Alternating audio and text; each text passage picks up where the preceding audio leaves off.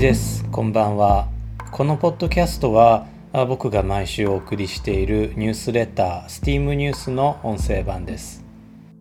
STEAM ニュースでは科学工学技術アート数学に関する話題をお届けしています。今週は自身が優れたアーティストであり数学者であったにもかかわらず、えー、ベータつまりナンバー2とあだ名された数学者のことを取り上げたいと思います。現在新型コロナウイルスの変異株が猛威を振るっているようで日本でも変異株の一つであるデルタ株が急増しているそうです。ご存知の通り変異株の名前は最初に見つかった国名ではなくギリシャ文字を順番に割り当てることになりました従来のイギリス株はアルファ南アフリカ株はベータブラジル株はガンマインド株はデルタと呼びます。つまりベータというのは2番目という意味なんですね。今夜は古代ギリシャの数学者天文学者そしてアーティストで大変な功績を残したにもかかわらずベータつまり2番目とあだ名された人物にスポットライトを当てていこうと思います。その人物はエラトステネスという方です。名前を知らなくても仕方ないんです。2番目だから。しかし彼が2番と呼ばれるのも歴史上あまり有名でないのもまあ運が悪かったとしか言いようがないんですね。なぜならアルファつまり1番がすごすぎたんです。そのアルファラトステネスの親友でもあった数学者アルキメデスです。エラトステネスは紀元前275年生まれのギリシャ人です。彼が生きた時代はヘレニズムと呼ばれているんですが300年続いたこの時代の中でもエラトステネスの生きた時代こそが最盛期と言えるでしょう。ヘレニズムは紀元前30年クレオパトラ7世の自殺によって幕を閉じています。エラトステネスは歴史上初めて測量に基づく世界地図を作ろうとした人です。それまでも世界地図らしきものはあったのですがそれは継ぎはぎだらけで一貫した緯度経度のないものでした。まずエラトステネスは地球が球体であることを確信していたことに着目してください。そして太陽は地球から大変遠いため地球のどこにいても太陽からの光は平行に降り注ぐということもエラトステネスは確信していました。エラトステネスのこの2つの確信は現代から見ても正確なものでした。そして彼は歴史上初めて地球の大きさを測ろうとしたんです。なんともスケールの大きな話ですね。彼は夏至の正午古代エジプトの都市シエネ。現在のアスワンで太陽が天頂を通過することを書物を通して知っていました。アスワンは北緯24度5分に位置する町で北海汽線こちら北緯23度26分のほぼ上にありますからこの知識はおおむね正しいものでした。太陽が天頂に来ると地面に立てた棒から影が消えるのでそれを知ることができます。また緯度が真下まで照らされることでも知ることができます。一方ヘラトステネスは日時計による観測から彼の住むアレクサンドリアでは太陽が7.2度つまり円周の50分の1傾いていることを知りました。これは地球が球体だとするとシエネから真北に50分の1ほど行ったところにアレクサンドリアがあることを意味します。彼はシエネとアレクサンドリアの距離を商人たちの往復記録から5000スタディアと見積もります。1スタディオン。あのスタディオンというのはスタディアの単数形ですね。この1スタディオンは約160メートルから190メートルの間です。スタディオンの由来は面白く砂漠において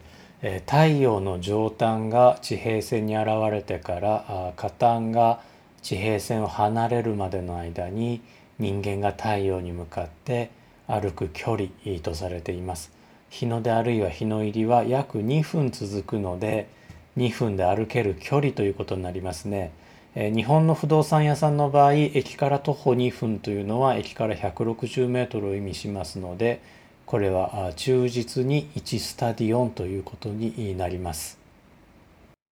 地球の大きさはシエネとアレクサンドリアを結んだ距離すなわち5000スタディアの50倍で25万スタディアだったということになります。これがエラトステネスが計測した地球の周長で当時エジプトで採用されていた1スタディオンイコール157.5メートルを採用すると3万9375キロメートルとなります。これは驚異的に正確な数字です。実際にはアレクサンドリアはシエネの真北から0.5度ずれていることアレクサンドリアとシエネの間の距離の見積もりに正確性を期せないことエラトステネスの使ったスタディオンが何メートルだったか正確には分かっていないことなどから彼の推定はおそらく10%以上の誤差を含むものだったと考えられます。とはいえこのような制約条件の下では信じられないぐらい高精度な推定ですし彼の方法論には全く狂いはありません。エラトステネスの推定は10世紀のアラビアの天文学者ビールーニーによる極めて正確な計測に置き換えられるまでおよそ1200年にわたって使われ続けました。これでもベータつまりナンバー2とあだ名されるなんて、えー、古代アレクサンドリアどれだけ選手層が厚いのかという気になりますよね。情報科学あるいは計算機科学の学生であればエラトステネスの名前をすでに聞いたことがあるかもしれません。エラトステネスの古いという有名なアルゴリズムはこのエラトステネスが考案したものとされています。エラトステネスの古いは素数を発見するための方法です。古代アレクサンドリアにはもちろんコンピューターありませんでしたから手計算のためのアルゴリズムなのですが大変巧妙かつシンプルなので現在でもプログラミングの練習によく用いられています。例えば100以下の整数の中から素数を見つけ出すとします。まず紙に2から100までの数を書き並べます。2から始めるのは1が定義上素数ではないからです。次に2を残して2の倍数468と続く倍数ですね。これに全て取り消し線を入れていきます。2つおきにピッピッと斜線を入れていくだけですからこれは簡単な作業です。2の倍数が終わったら次は3を残して3の倍数6912と続く3の倍数ですねこれに取り消し線を入れていきますこの時6や12はすでに消されているのですが構わず20に消してしまいます3以外の3の倍数を全て消し去ったら次は4の出番なんですが2の時にすでに4は消してしまっているのでえ次の作業は5を残して5の倍数101520を消していくことになります。やってみると47を最後に作業が続行できなくなることがわかります。結局消されずに残った数は235711131429313137414143414347 5359617171737379838987となります。これが100以下の素数のすべてです。このように整数をふるいにかけることからこの方法はエラトステネスのふるいと呼ばれています。素数は現代の数学者の心さえも捉えて離さないのですが2200年前の数学者エラトステネスもまた素数に心奪われていたと言えるんじゃないでしょうか。エラトステネスは紀元前236年エジプトのプトレマイオス3世によってアレクサンドリア図書館の館長に任命されました。少なくとも紀元前204年までは館長だったそうですから勤続32年以上になります。うん、見習いたいものです。当時のアレクサンドリア図書館は世界の学問の中心地でした。現在で例えるならオックスフォード大学とスタンフォード大学とハーバード大学とカリフォルニア工科大学とマサチューセッツ工科大学とケンブリッジ大学を一箇所に集めたようなものです。いや多分それ以上なんですね、えー、現在のどのような大学も2000年の長きにわたって影響を残し続けたことはありません。まあ、時点を挙げるならば1088年設立のイタリアのボローニャ大学が一番近いでしょうか。16世紀をそして歴史を代表する科学者ガリレオ・ガリレイはボローニャ大学に在籍していました。アレクサンドリア図書館は学術と芸術の神様ムーサ英語名ミューズに捧げられた学童ムセイオンの機関として建てられました。ムセイオンはもちろん英語のミュージアムつまり博物館の語源です。エラトステネスはこのムセイオンの館長も兼任していたようです。アレクサンドリアのムセイオンはエジプトのプトレマイオス朝初代王のプトレマイオス一世が資材をつぎ込んで世界の英知を集めたものでした。推定ではパピルスに書かれた書物が4万巻から40万巻もあったということで。す残念なことにアレクサンドリアの無声音は数世紀をかけて徐々に衰退し最後はローマ時代のテロ活動によって破壊されました。もしアレクサンドリア図書館が存続していたならヨーロッパの歴史は随分と違う姿だったかもしれません。アイザーク・アシモフの SF 小説「ファウンデーション」では図書館が重要な役割を果たしていますがきっと彼の頭の中にはアレクサンドリア図書館のことがあったんではないでしょうか。アレクサンドリアには現在新アレクサンドリア図書館が建っています。この図書館は2001年にアレクサンドリア図書館があった場所に再建されました。僕自身も訪問したことがあるんですが素晴らしい施設です。エジプトを訪れることがあればぜひアレクサンドリアに足を伸ばしてみてください。最後にエラトステネスの親友アルキメデスのことをお話ししておきたいと思います。エラトステネスがベータならば彼の親友アルキメデスは絶対的なアルファと言えるんじゃないでしょうか。同じく古代ギリシャのピタゴラスやユークリッドと並ぶ突出した数学者であり、えー、古代ギリシャ人としては珍しいことなんですが傑出したエンジニアでもあったんです。一般的には理念的で学術や芸術に秀でた古代ギリシャ人と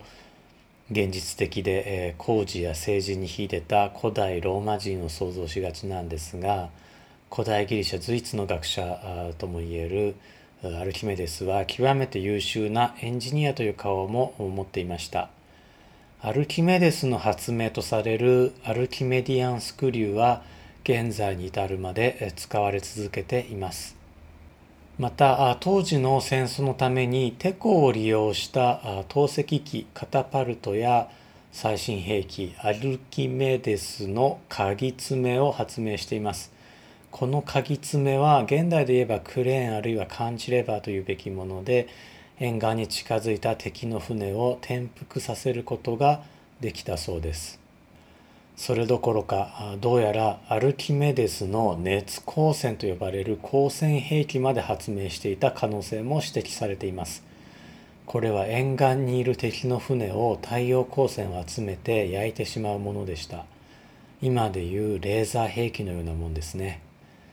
エラトステネスは博学の人で数学や天文学はもちろん詩人でもあり音楽理論にも貢献した人なのですがアルキメデスの前ではベータの地位に甘んじなければなかったんでしょうね。とはいえエラトステネスの業績はあ、まあ、歴史的にも第一級と言い切れると思います。エラトステネスは82歳まで生きました。当時の知識人の習慣に従ったのか職を絶って自殺したと言われています。今夜はベータとあだ名された大数学者であり大天文学者であるエラトステネスをご紹介しました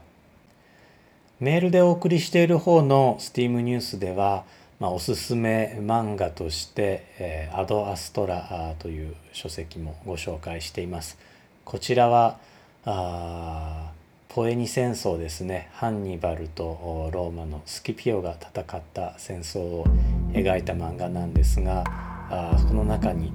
アルキメデスも登場しています。ご興味ありましたら是非お読みになってみてください。というわけで、えー、今週も聞いてくださってありがとうございました。また次回お目にかかりましょう。いちでした。April Fools, I think a Tuesday. Spring had just arrived, and so our clothes were hanging loosely. We stepped outside to the old petrol station. Out of nowhere, started raining, kinda suited the occasion. Reminded me of when we spent our whole summer vacation. 2011, sleeping in my basement. Back, I think that we just spent those two weeks wasted. Some